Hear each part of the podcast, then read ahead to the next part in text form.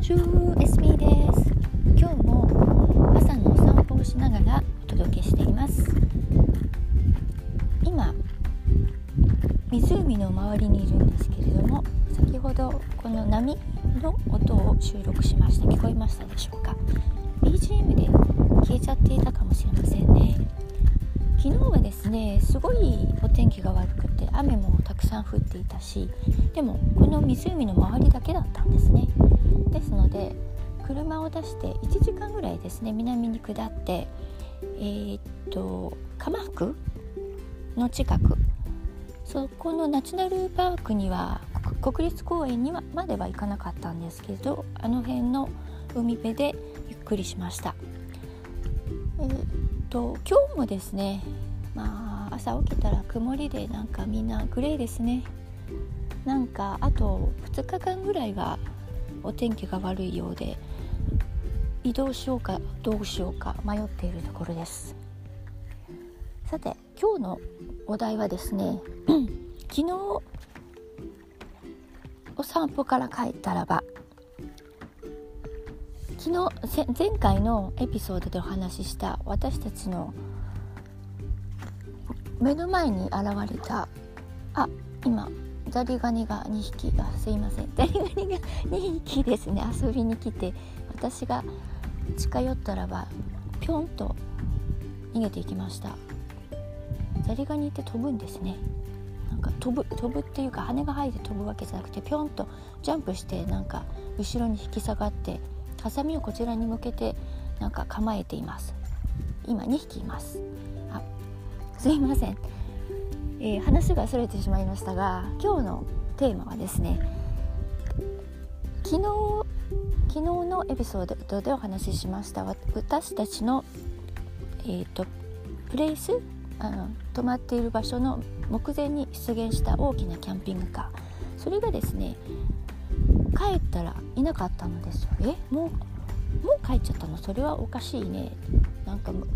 あの人たちもきっと場所いい場所を探して移動してきたはずだから一日で帰ることはないよね。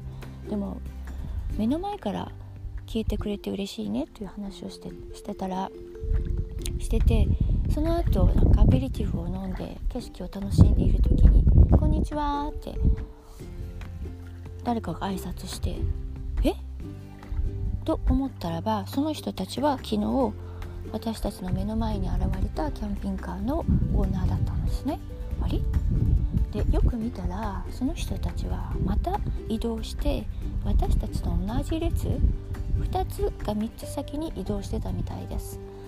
いやラッキーですね。これって何なんでしょう？私たちがえー、こんなこんなとこに現れてあえて来るみたいに文句を言ったからなんかそれが届いて移動してくれたのか。まあでもまあそれはないですね。フランスの人ですから。が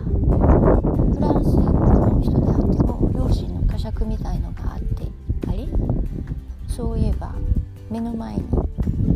誰かがいてこれって視界をさ視界を拒んでる？シャシャットダウンしてるっていうことになるんだよね？って思ってわざとあえて変えてくれたのか。でもまあそれも多分ないですね。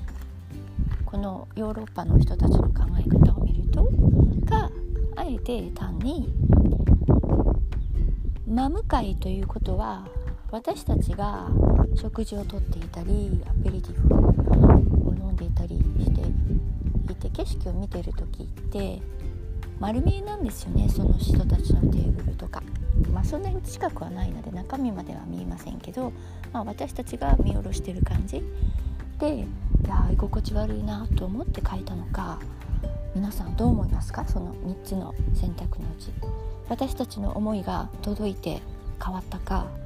それとも両親の呵責で変えたかそれとも単に自分たちが嫌だったかから変えたかいかがでしょうか。でもまあいずれにしても今は目の前のがフリーになったのでラッキーです。あとそうですね本当は明日出発するはずなんですけれどもフランスは COVID のチェックが結構厳しくてですねどこに入るにもワクあのワクチンの証明書か陰性の証明書がいるんですね。でキャンピング場に入る時もそうです。で私はワクチンしない派ですので毎回テストしなくちゃいけないんですけれどもまあまあそれで済むんであればね別にいいんですがまあいろいろ面倒くさい。できればこのままずっとバケーション終わるまでいて車であちこち出かけようかなというプランもあるんですけども何せお天気が悪いそうなのでちょっと考え中です。もしかしたら明日は移動中で配信できないかもしれません。でもまたよしみのバケーションの続きをお届けしますね。では今日もありがとうございました。ボンジョーネ